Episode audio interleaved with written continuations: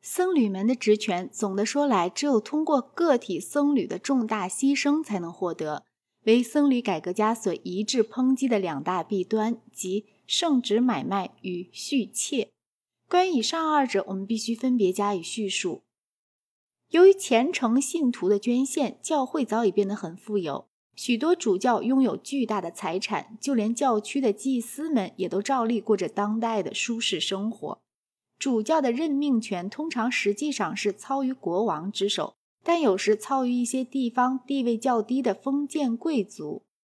国王出售主教职位之事是习以为常的。事实上，这笔款项占其收入的重要部分。主教从而再去转授其权限以内的高级圣职，在这种事上是没有任何秘密的。盖尔伯特仿效主教的口吻说：“我付出黄金而当了主教。”只要我按照自己分内的权限行事，我也不怕捞不回这笔款项。我任命一个祭司，于是我收到黄金；我安插一个执事，于是我收到一堆白银。看吧，我付出去的黄金现在又重新返回我的钱囊。米兰的彼得·达米安于公元一千五百九十年发现，自大主教以下，该城中的每一僧侣都犯有买卖圣职的罪。而这种情形在当时却非绝无仅有。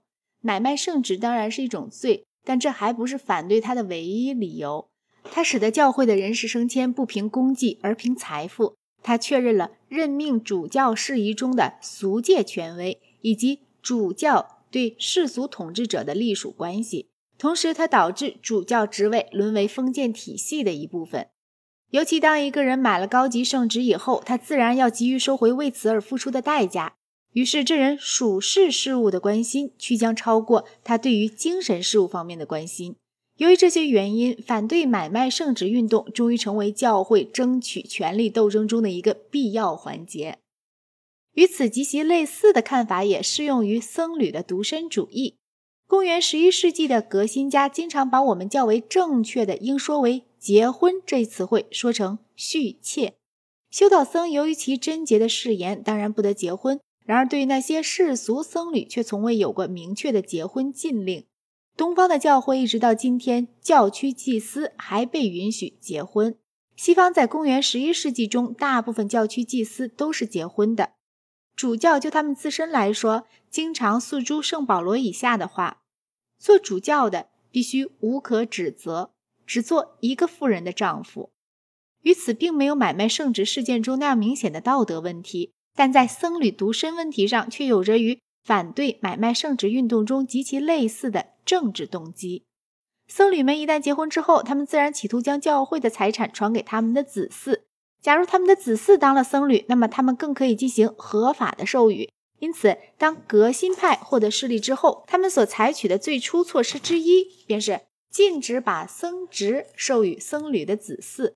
然而，在当时的混乱状态下，却仍然存在着一种危险。因为若是僧侣已经有了子嗣，他们总不难找到一些非法侵占部分教会田产的方法。在这种经济的考虑之外，还有一项事实：假如一个僧侣同他的邻舍一样，也是一个有家室的人，那么他对于他们来说，则似乎并不相差多远。至少自从公元五世纪起，就有一种对于独身生活的热烈的赞扬。假如僧侣试图博得其权势所依赖的崇敬，那么他们借着禁绝婚娶显然与一般有所区别，乃是极其有利的。不容置疑，革新家们虽然笃信结婚的身份事实上并非有罪，但却低于独身的身份，同时也只意味着对肉欲的让步。